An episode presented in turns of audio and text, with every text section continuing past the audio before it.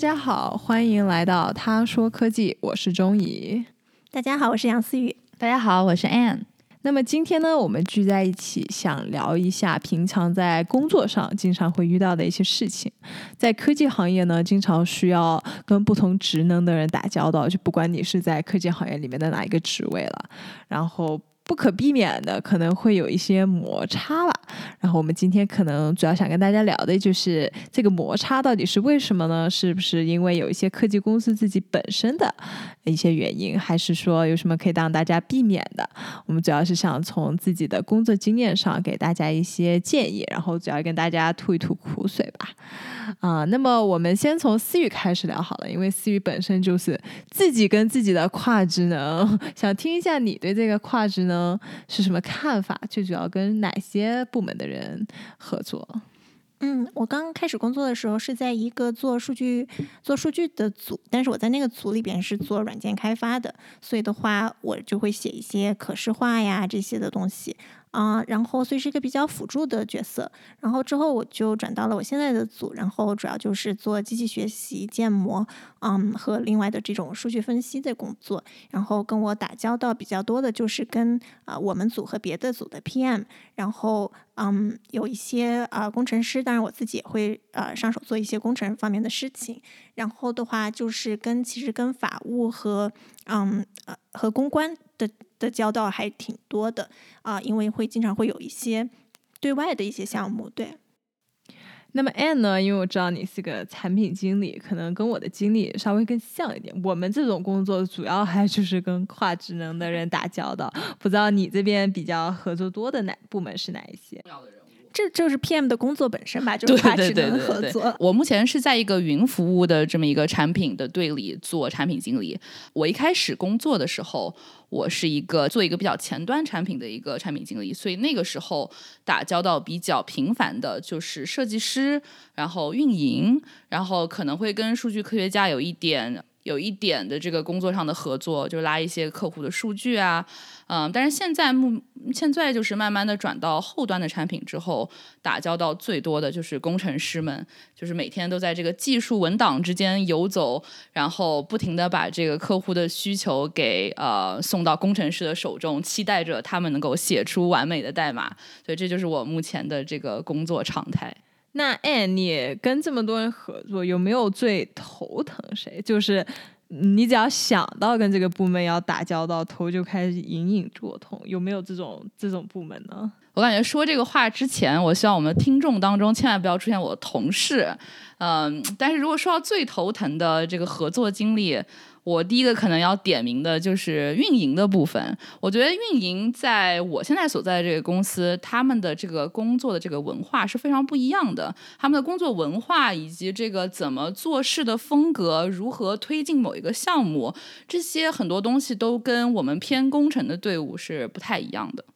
我觉得。运营这个职业比较有意思，因为它可能在国内国外都是一个比较不一样的职位吧。就说从你现在在这个比较偏云端的大厂工作，那你所接触的运营，他们一般是做什么？其实现在云云端服务，我们因为做的东西比较偏技术，离运营还是挺远的。但是之前我在比较前端的队里面，运营是一个非常重要的角色。其实就是你这个产品呢，离这个客户越近。你需要跟运营打交道的这个可能性就越大。如果你做的东西越底层、越技术，那你就要跟工程师打交道的这个呃频率会比较高。那思雨这边呢，就从不管是你从工程师也好，或者是从这个数据分析也好，你有哪些部门是你觉得会比较头疼的吗？哦，我觉得我是不是要被赶下这个播客了？因为我觉得我一见到 PM 就会有一点，就有一点脑壳疼。对我也想找到一个就是更能更愉快的跟 PM 合作的方法，所以可能这是我今天想要就是特别感兴趣这个讨论的一个原因。就我觉得工作当中撕往往是不可避免的，也许就是如果你这个团队不撕的话，那你可能是没有在没有在有进展的，所以可能撕是没有办法避免的。但是我觉得在工作当中有很多我觉得让我觉得效率非常低下的事情，然后这些事情往往跟 PM 有有联系，完了感觉全身中箭。对的，你你得详细讲一点，不然的话我们不好回复这个这么广的一个键。对，那我可能就就替广大的这个开发群众、开发人员就发一下声。我觉得，嗯，一个非常难的就是，我觉得我们大家都比较不开心的就是开会太多，或者是开会并没有实质性的进展，就往往让人觉得去开了会，但是也是浪费了时间，并没有说在做决定方面啊，或者是接下来要做什么有更清晰的想法，这是一个比较头疼的事情。然后比如说每周的例会。呃，很多项目都有一个每周的例会，就是说大家会花一小时的时间，呃，可能这个科可能这个项目有大概啊两三个方向，然后每个方向的开发人员会说自己做了什么，呃，有什么进展，有什么问题，嗯。但我觉得这种会议往往到了最后都会让我觉得是在浪费我的时间。其实我觉得这一点还挺有意思的，我不知道钟怡怎么想啊。但是我作为一个 PM，我是非常讨厌开会的，就是每周例会这一个小时，我基本上是。赶紧就是我经常基本上是把这个呃会议的这个议程排得非常满，能三十分钟结束我就尽量三十分钟结束。因为我也同意思雨，就是说每周非要有这样的一个形式去跟每个工程师说啊，你有没有完成任务？你现在这个项目的进度是多少？但很多事情其实都是可以通过邮件或者是平常的这个呃直接发信息就能了解到的东西。所以呃，我不知道钟怡怎么想的，就是我作为一个非常讨厌开会的 PM，我完全。呃，同意，就是有些思雨提出的这些刁难我们 PM 的这些点。我比较大的想法就是，其实我自己都不开这些例会，这些例会主要是这个工程师那边开的，所以这个锅首先我不背啊。然后其次呢，我就是觉得这个例会吧，它，我觉得它的不管是你们具体生活中的那个感受是什么样，它其实的想法就是，我能不能用一个三十分钟把所有的这些所有人在做的信息都广发给整个。部门知道，因为其实比较难的，就是说我当然可以跟你一对一说，哎呀，思雨啊，你最近在做什么呀？这个工作做成怎么样了？但我每一个人在每一个团队团队上都要去问，这个首先是个很低效的事情。然后就算我所有人都问了，这个信息也只到了我这儿，就等于说整个团队其他人都不知道。所以我觉得例会它主要是，嗯，其实主要是两个意义吧。就首先就是让大家至少知道对方在做什么，就算你不完全理解，至少你说哦，这个项目。主要是做这几个东西，然后大概有这几个关键词，我觉得可能就已经足够了。然后另外一点呢，我觉得就是说从工作进展上啊不好说，但至少也是大家一个能聊天的方式吧。对，我觉得你说的一点很有意思，就是说其实它有一个张力，就是说。嗯，如果是绝对追求效率的话，那可能应该就是大家写一个邮件就完了，或者是有一个 PM，他找每个人获取这些信息，这样总和大家用的时间可能是最少的。但是还有一个，就它与之相反的是说，就是大家都想要觉得自己是在一个团队当中，然后大家工作努力的方向是一样的，最后达成的结果是一个有统一性的结果。所以这个时候就需要，虽然可能不是你做的那个方向，但是你也会想知道别人在干嘛。所以我觉得这个是。是是需要平衡的，对对，我觉得每周例会可能在疫情前吧，大家还是一个比较放松的，就可以大家聊一下啊，我这周干了什么，有什么问题，然后对方可以提一些问题，对，它其实是起到了一个团建的作用。对，但其实你在疫情中就比较尴尬，因为你主要都是通过一个视频会议，然后不管你问什么，都感觉在说：“哎呀，你这个人你是谁呀？你为什么要来质疑我做的东西？” 就我觉得相对会没有那么嗯流畅吧，然后可能这个团建的意义也会相对减弱很多。那除了这个例会之外呢，还有什么别的苦水啊？别的别的头疼的地方吗？嗯，我觉得还有一个让我觉得效率有一点低的地方是，我觉得啊，PM 在提出他的要求的时候，往往不能够顾及到我现在正在干嘛，就是他会打断我的这个工作流程。然后我觉得很多 PM 他没有意识到。嗯，这个上下文的转换，就比如说一个电脑，对吧？它如果是有呃，如果有两个线在跑，然后你从一个线换到另外一个线，它其实是有一定代价的。而人脑因为不像电脑，它不能就是说这个 context switch 完了，所有的这些嗯东西都保留下来了。所以的话，其实我是需要花很多头脑的精力，这种认知的精力去啊重新。记得我之前在干嘛，然后重新进入到那个状态，然后用最高的效率去写码或者是 debug 这样的。所以我觉得这种嗯老是被人打扰的这个 过程也是挺降低效率的。，and 不知道你有什么想法？就平常你作为一个产品经理，会经常去找每一个工程师或者是数据分析师，然后给他一个新的需求吗？就我觉得这个可能跟公司文化也好，或者是国内国外可能会有不太一样的地方。所以你这边是怎么样跟工程师交流的呢？我觉得根据我带的这个队的不同，这个队和队之间的文化也是非常不太一样的。比如说你的队的这个人数非常少的时候，然后你。你基本上知道每个工程师他手上都有什么项目，这时候我去，比如说，呃，打扰他的话，我大概就知道他的上一个项目在一个什么样的进度，然后我的这个打扰就会变得比较稍微友好一点。但是，一旦这个队大了起来，或者是我手上的项目变得非常的多，那么就是日常生活中，我就会发现我在这个会议跟会议之间游走，我打开自己的这个 Google Chrome 上面肯定有二十个不同的这个呃网页开。开起来，我打开自己的这个呃需求文档，可能有二十个不同的这个需求的 page。那这个时候，我可能今天我告诉自己，我需要跟工程师去，就是我需要去跟工程师发送这个信息，我要告诉他这个项目要开始了，我有这个需求了。那我可能就必须去强制去打扰这个工程师，因为可能这个信息我今天不发出去，我明天还是得发。这是我们产 产品经理这一面的这个故事吧，就是可能放到工程师那边就变成了，哎呀，这个人怎么又来烦我？他每天。给我发二十条不同的这个信息，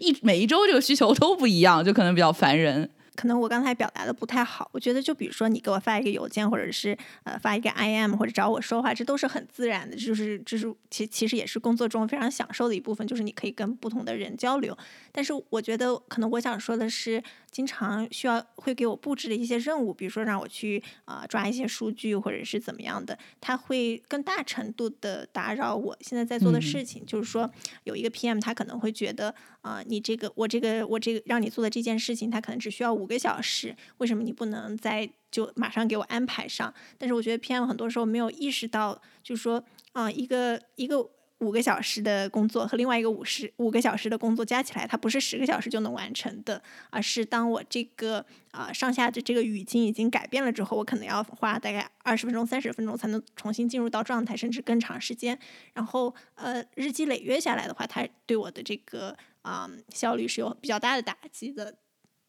我觉得从 PM 的角度嘛，我觉得是有两种工作的，一种就是我只需要个很快的答案，我不需要你真的去把所有的事情都完全分析好，就是我可能只是需要一个啊方向上的指引，就我希望从那个数据的角度跟我分析，我是要走左呢还是走右呢？这个其实不是我需要你很完全给他全部分析清楚的一个答案。当然还有一些很大的问题是我希望真的数据分析师给我一个非常详细的答案，因为这样子我可能去制。定未来两三年的方针的时候，可能需要的是一个非常详细的。我觉得可能思雨遇到的其中一个问题，就是我觉得 PM 经常没有表示清楚，就我到底需要什么答案？我我问你这个问题，我是需要你告诉我一个五分钟的答案呢，就是一个方向性的答案呢，还是你真的要告诉我精确到小数点，然后才能让我帮你，才能让我去做这个决定？我觉得这个可能是一个比较大的问题，就可能我们讲的时候感觉像是一个五个小时，其实我们可能真的只是说五分钟的一件事。情，这个我不知道有多少是一个，就是嗯，PM 自己本身能力啊，还是说交通的呃，就是沟通能力的一个问题。我觉得补充一下，就是钟怡刚才说的这个五分钟答案的这个需求，我觉得现在产品经理就是。产品经理这个职位，它其实对不同的这种技能的要求越来越多了。就比如说，我现在在做的这个队上，很多这种五分钟答案，比如说需要去呃，就是快速的去拉一个数据，那这个事儿可能我自己就会做了。比如说，我花大概二十分钟或者是一个小时，我专门来做这件事情。所以我觉得这个在呃，就近些近些年来，我看不同的队，他们招不同的产品经理，他们有时候也会需要这个产品经理有一些除了这个。写需求文档之外的能力，所以我觉得这些能力其实也是挺呃，就是在团队合作当中还是一个非常好的一个强项的。对，比如说我就觉得很多 PM 他可能他第一次问我一个 SQL 的一个查询怎么写，然后他想要找他想要找一些啊，他想要回答一些问题，但是我觉得这些都没有问题，然后我也可以我也。可以帮你去做，然后我可以教你，就是我们的这个数据是怎么整理的。如果这个 PM 一年以后还是让我做同样的事情，我就会有一点不耐烦。我觉得他没有在啊、没有在学习。我觉得我们现在主要聊的一点就是说，不仅是我们有什么分歧，还是为什么有分歧。那么其中一点就是说，从一个工作能力上来说，如果你的跨职能的工作能力没有达到你自己的预期，或者说你对产品经理的预期就是他给你的每一个需求都要非常清晰的讲明他为什么要问这个，然后这个东西到底有什么用，对对你有什么帮助。这个其实很多时候反映的是一个产品经理自己职能的问题，就是他自己能力的问题。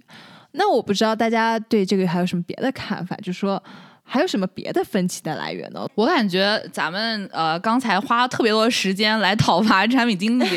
我作为产品经理，我要提出一些就是我反驳 也不是反驳，我要开始讨伐其他队了。对对对，对，我觉得呃，我其实就是其实刚才思雨说他非常呃对一些 PM 非常头疼。呃，但是我作为一个产品经理，其实我特别喜欢跟工程师合作，但是并不是所有工程师都能成为我的这个心头好。我曾经在跟某些工程师对合作的时候，就发现，呃，没有办法跟对方达到共识，就是感觉是从两个世界来的人。就是这个故事大概是这样的，就是。我当时是在做一个，还是在我上一个队的事情，是一个前比较偏前端的一个产品经理。当时我们的客户提出了一个新的需求，他想就是重新设计某其中的某一个 workflow，就他整个产品的这个路径。然后我作为产品经理，我跟客户就是确定了啊，这个需求是非常重要的，然后就是所有东西都交定了。然后我就去跟工程工程师说了，我说啊，这个东西我们是一定要做的，因为呢，这个如果不做的话，这个客户可能就不想用这个东西了。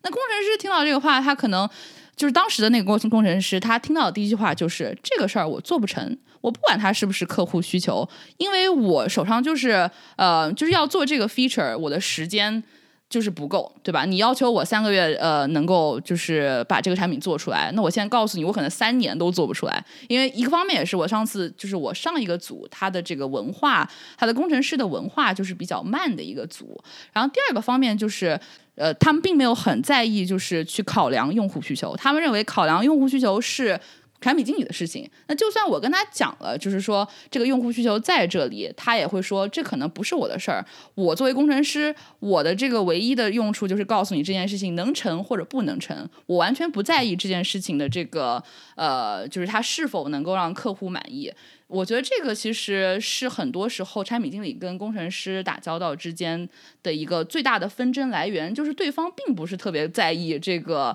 呃你的所谓的这个 business impact，就是这个他对客户能体验，他对客户体验的提升或者这些。当然，这个跟比如说你公司怎么怎么去，就是你的这个升职的这个需求啊，或者是你的公司文化也有关。但是我个人来说，我跟这样的这个完全不理会客户的工程师来合作是非常难的。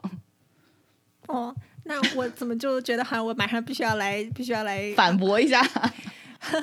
对，我觉得这个情况其实是非常非常常见的，然后我觉得可能也是这个 PM 四开发的这个最常见的一个问题，就是说，因为 PM 的一个很重要的角色就是说代表客户说话，因为在你讨论的这张桌子上面有产品经理、有开发人员，但是没有客户，然后产品经理就要代表他们说话，嗯。所以的话，呃，然后往往在呃实现一个呃一个产品的时候，就是它的容易写、容易开发的这个程度和容易用的这个东西，往往是就是是相反、是相悖的。呃，然后所以这我觉得这是为什么，就终于刚才讲我们能不能深挖一点，就是说为什么嗯会有这种需要撕的场景？我觉得这是一个。为什么需要撕的的地方？因为越好写的东西就越难用。没错，其实很看你公司到底在乎什么。例如说，我们举几个例子啊，亚马逊它可能就是比较以用户优先，所以我觉得它从它的公司的角度，它可能就很在乎这个用户体验。嗯那因为我之前自己也在过微软啊，我也不怕这个啊、呃黑前东家啊。就其实我觉得微软就没有那么客户优先吧，就因为它很多这种很大的单子都是这个 CTO 们谈笑风生，在这个很贵很贵的餐厅啊，在几万块钱的酒下就谈定的。这种东西并不是说你底下的一个呃，例如说我们这个客户底下的某一个小工程师能够。阻挡的，所以这个用户体验到底有多重要呢？其实我也不是很确定啊啊。那么我其实刚刚总结了一下这个思雨跟 Anne 讲的，就是主要的这个嗯呃冲突的来源吧，主要可以来。讲从几个方面来讲。第一个就是呢，从这个策略上，就是你这个公司到底在不在乎用户，还是说更在乎这个单子能不能签成，所以更是销售先的。这个其实是一个策略上的。这个其实我们在我们这个小螺丝钉 底下，其实 很难去改变的。就就是这个公司，它就是一个跟别的大公司合作的公司，那它可能就的确没有特别的在乎啊一个。用户的一个体验吧，所以这是一个分歧的起点了。嗯，其实我想说的就是说，其实每一个工程师和每一个 PM，他可能在他呃内心深处的想法都是要让用户体验特别好的。我觉得不管你做的是 To C 的产品还是 To B 的产品，我觉得像你刚才说的，对，就做 To B 的产品，你可能就不在乎那些特别小的细节，因为你毕竟不是需要一个用户下你这个 App 才能够营收的这么一个商业模式。但我觉得大家内心深处其实就。不会有人说是我做这个东西是不想让他用户体验好，这个其实也我觉得是一个呃，这是一个事实。但是我觉得往往是啊，像比如说安刚才举的这个例子，如果我是工程师的话，我也是会抱着怀疑的态度 看着你，因为我会觉得你跟一个客户谈，那么首先如果他的单子可能很大，他可能对你来说非常重要，但是我可能想要一个更宏观的角度来看这个事情，我可能想要这个产品就打出这个市场，我可能是想要所有。所有的客户都满意，而不只是要这个，比如说福特汽车满意。对，所以的话，我会想，就是说，如果你只给我了一个数据点，那其实就不太能够说服我，除非你能够找到别的原因，比如说的，你能够嗯说服我，这个大单、这个大公司、这个大客户，他的这个需求是有普遍性的。嗯，如果是对我觉得这种给我讲一个故事、画一个大饼，就想让我去多写好多码，这事情好像不太说得通。对。然后在用户体验上，我觉得有的时候 PM 给我提出的一些要求，在我看来，可能有的时候，呃，特别是那种面向开发者的产品，比如说你是做一个 SDK，那可能我跟那个客户是更近的，就是我们都是写码的，所以，所以我们是有一些连接的。然后在那个时候，可能我会觉得 PM 提出他认为他已经搞懂了这个用户的需求，但我认为他其实没有搞懂，就是他只是一个很表层的问题。我就啊，我在我们公司也就是试用过一个啊机器学习的一个开发平台这么一个产品，然后那个产品组的人也想。就想跟我一起做这种 focus group，就把我请到去聊天，就问我说 用户体验怎么样这样的。呃，然后我觉得我就记得当时我就说了一个问题，然后那个 PM 就马上记录下来，就说哦，这个是一个用户需求，然后他就移到下一个话题了。但是其实我想说，就是说你可能没有，你可能要深挖一点，就是说这个只是一个表象。比如说，我觉得，比如说这个 workflow 它不太好，我觉得不太好用，但它可能是有更深层的原因，所以一定要。搞清楚整个原因，而不是说这个。这个东西是红色的，我觉得它应该是绿色的，所以的话，我们的这个需求是红色变成绿色，而它可能是有一个很深层的东西，比如说它就也许不应该是用颜色来区分，或者是这种更深层的原因。对，嗯，这这个我完全同意，但是我可能要提一些，就是这个产品经理的黑暗面。就其实虽然说我们是这个用户需求的这么一个小天使，我们是为用户发声者，对，但是有时候你在一个大公司里面，你作为一个社畜，其实用户的这些需求呢，并并不是一个唯一做决策的这个考量，很多时候这个背后的一些纷争啊，最后就变成了我们产品经理一个非常片面的需求，然后所以这个压力就变成压力就推到我们这些底层的比较年轻的产品经理去跟这些工程师们呃苦口婆心的说，哎，这个真的很不错，你赶快写吧，对吧？所以这个也是我们 难言之隐吧。嗯，对，我觉得就是说，对，像你刚才说的，就很多压力。肯定是来自上层的，然后，但是我觉得这个时候我就想，就是说的一点，就是说，其实每个人在公司他都是有他自己的能动性的。嗯。就如果你是一个很年轻的 PM，然后你觉得这个其实这个理由，就是你想让这个工程师做的这件事情，连你自己都没有说法，都没有办法说服自己的话，那你可能要反问你的上级，就是说对这种呃。从上往下的压力也是要有一定的对抗的，就是我觉得这也是另外撕的另外一个战场，就是同上级撕。对，然后这个时候你可能就是呃要要搞清，就如果你你这个就是向上管理是吗？这确实是一个，或者是一个非常非常诚实的讨论，就是说为什么上级想要做这个东西，他想达到的目的是什么，有没有更好的方法可以达到？然后我觉得在网有这种分歧的时候，我觉得一个特别好的办法就是写一个文档，嗯，对，就把这个要求和你想要达到的目标都写下来。然后我作为一个工程师，可能我看到这个文档，我看到你。啊，写的这些论点之后，我就会觉得，OK，可能我不太同意你的这个想法，但是我觉得你深思熟虑，就是你做了很多工作，那你肯定是有你的你的一些原因的。那可能我是不赞同，或者是我没有看到这些原因，但是我可能就愿意帮你去去实现这个东西，然后就做一个实验，就是因为。科技公司嘛，本来就是做不断的在做实验，在实验当中学习，所以我可能是愿意帮你去做这个事情的。但是如果有一个文档啊，一个很写的很好的文档的话，可能会让我 disagree but commit，就是贝佐斯啊很喜欢说的一个事情，就是说啊，可能我不同意你说的，但是我承诺去做这个事情，然后最后用啊结果来来论证。对，其实我们在讲的很多时候就是说。除了公司大方向啊，就是我们到底是针对那种更大公司呢，还是更小公司呢，还是就是我们这种普通用户的这么一个大方向之外呢？除此之外，很多分歧其实来自于执行上面。可能像思雨说的，我们可能大家都没有想说真的。啊，开发一个很难用、很难用的产品，但是 其实执行起来就是比较难。我觉得大家 N 还有思雨讲到了两点，一点就是说一个部门上面的，就是说我们从产品经理怎么样去跟别的部门做这个协调，就是我们怎么样把这个用户需求，甚至说不只是用户需求，内部需求，因为其实很多时候很多那个。嗯，框架都是来自于，例如说法务之类的。就我们，例如说想做这个，但我们其实就是不可以，因为这个用户我们没有办法去做，或者法律上没有办法去做这件事情。所以很多时候，怎么样把这个沟通清楚？然后还有另外一点，就是执行方面，怎么样更有效的把这个信息传递出去？嗯，就。呃，饼怎么样画的更香吧？就不只是你要画一个很大的饼，你还得告诉大家这个饼饼里要有馅儿，非常有馅，然后是非常多的芝士，然后非常多的培根，就是要把这个饼画的真的是非常的好看。其实还有一点很重要的，就不仅是这个饼得画的好看，我得告诉你，就是从一个程序员的角度，怎么样这个饼能不能喂饱你？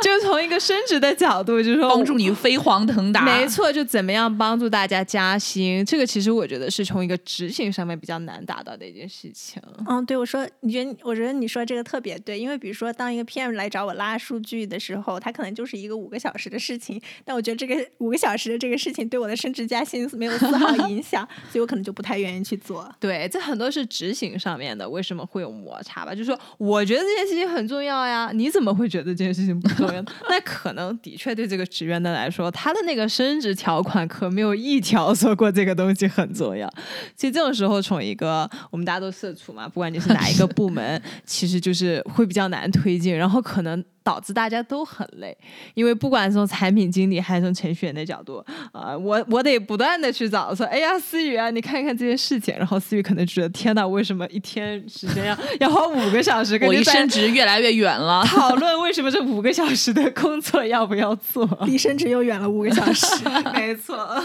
对，然后我们大家其实讲了很多，就是这个呃不同的矛盾的来源啊。那我不知道大家其实都已经测错了好几年了，其实相信大家已经到了这个阶段，已经有一些应对的方法了吧？不知道给我们的听众有没有什么一些建议也好，或者说从自己的个人角度方面有一些想法呢？就是怎么样？嗯，避免可能有点难吧？怎么样去更好、优雅的解决这种跟跨职能部门中间的矛盾呢？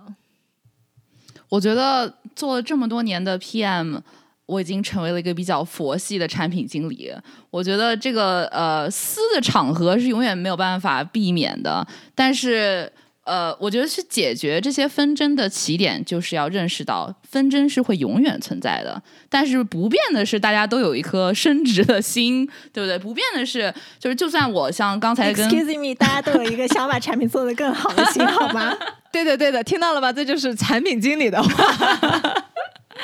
就是其实我觉得，呃，根本上呢，像产品经理啊、跟工程师啊、跟数据啊，我们其实站的这个，我们大家其实站在同一个战线的，对吧？作为一个同同一公司的人，你的产品做得好，你的数据好看，这个对大家来说都是好事。所以在纷争开始的时候，肯定是。我觉得一个比较好的解决方案，或者是说重重新让大家凝结在一起的方式，就是呃把这个共同的这个利益给说出来，对吧？在会议当中，我明确的声明这件事情对你会有什么好处，对他会有什么好处，对用户有什么好处，对吧？如果大家都有好处的话，那这个事情为什么我们不做？这个是呃，我觉得是一个很常用的一个 strategy。对，然后在这里我要想要说的就是，我觉得很多程序员，呃，包括我和同事都有同样的经历，就是因为 PM 它是一个比较呃有 visibility，就是会被领导看到的这么一个呃工种，所以的话，经常很多呃。开发人员他很不满，他很很抱怨的一个方向就是说，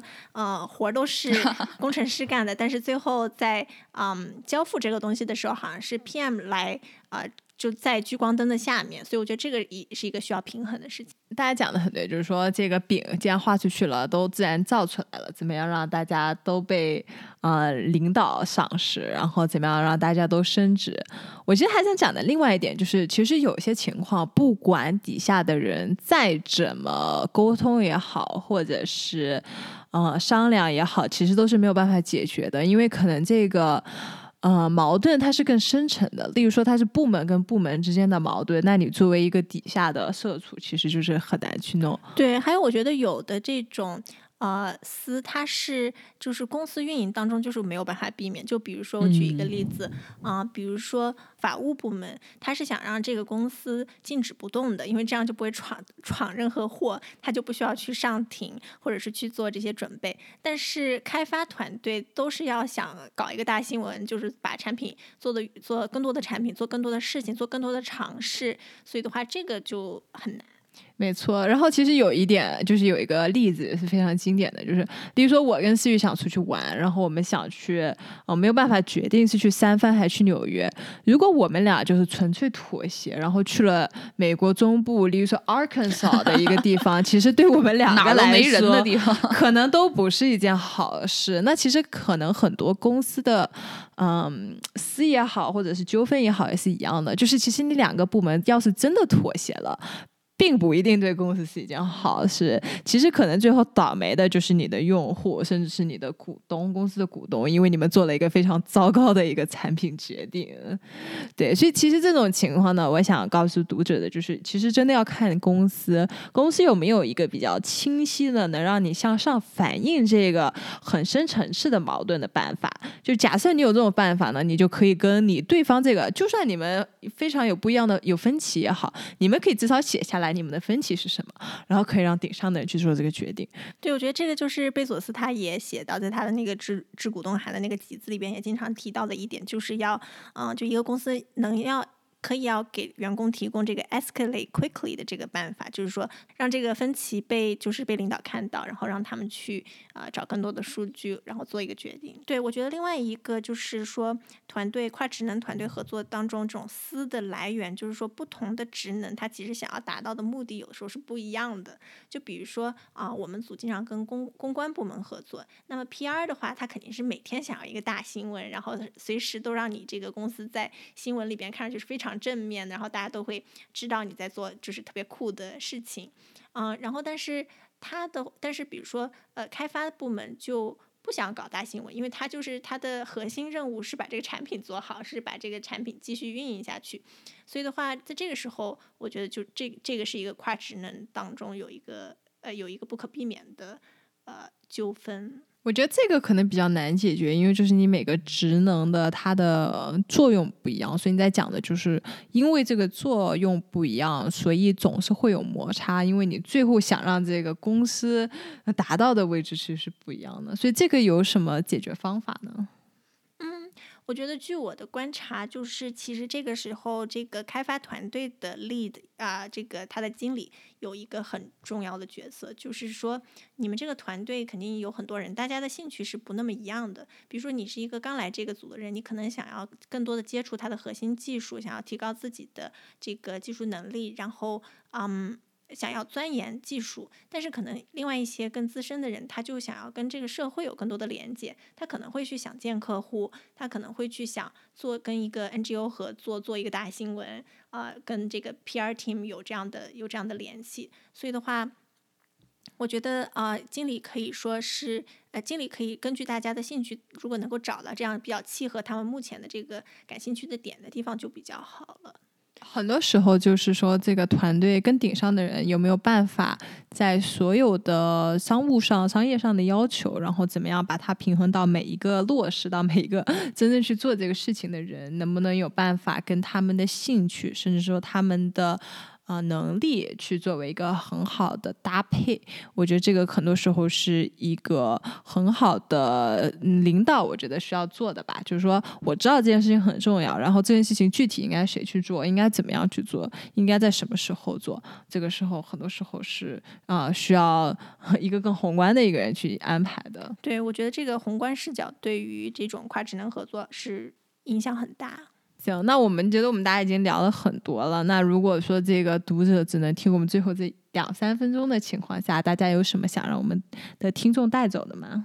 我觉得今天我学到了一个特别重要的一点，就是有时候底层队伍的这些纷争是非常没有意义的，它是一种上级的策略上的混乱的体现。所以有的时候你发现你在跟你的社畜同事开始撕的时候，你就应该问问你的自己，你的领导是否在这个大的策略层面上想好了？如果没有的话，你是不是应该做什么去向上管理，让他这个呃上级的这个策略变得更清晰？嗯，那如果我要提一个建议的话，就是我觉得不同职能的团队都应该想怎么把这个过程开发的这个过程变得更有效、更高效率。哦，那这个我要现场吐槽你们两个，就是按之前给我们这个节目设计了三个封面，然后我们在我们的孵化器孵化器的小群里边就讨论了大概要要哪一个选哪个封面最好，然后这个就决定已经做了，然后两周之后这两个 PM 就又问我我们当时的决定是什么，这是文档没写好，这没有没有写 meeting notes，对对 对，所以我就觉得开会一定要有三样东西，就是一定要有一个啊开会的日程。啊，然后一定要有人记笔记，这个人可以是任何人，不光是 PM，也可以就是说领导自己记，但是一定要有人把它写下来。我之前有一个我们组的一个领导，他就说没有写笔记的这个会就等于没开。啊，然后第三个就是一定要有啊代办事项，然后 PM 或者是自己需要去啊跟进这个事情。对我能再提一点吗？这东西真的得上传，不然的话我在 Google Drive 找了半天没找到，我才来问的。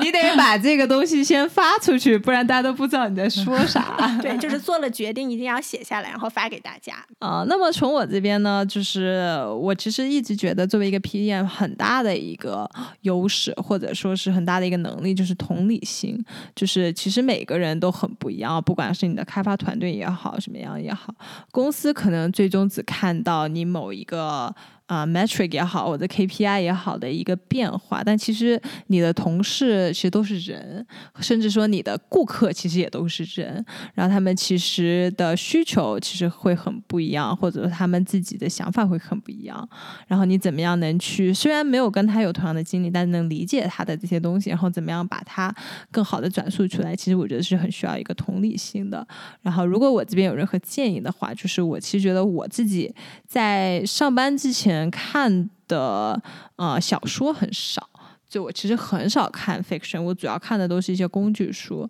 然后我在上班之后，其实看了越来越多的小说，因为我觉得小说就是让你在完全沉浸在另外一个人的世界里，我觉得这是一件很很能让你慢慢嗯，就是说建立同理心的一个东西。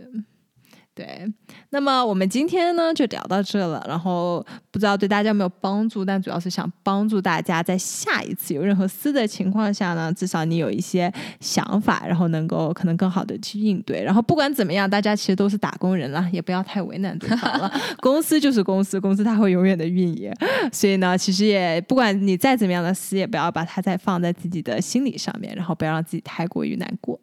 嗯，对的。然后，如果你在四方面有什么问题，或者是想法，或者是听了我们这个节目以后有什么想要给我们抬杠的，请你啊，就是加入我们的豆瓣小组啊，或者也 follow 我们的公众号。具体信息可以在我们的节目简介里边找到。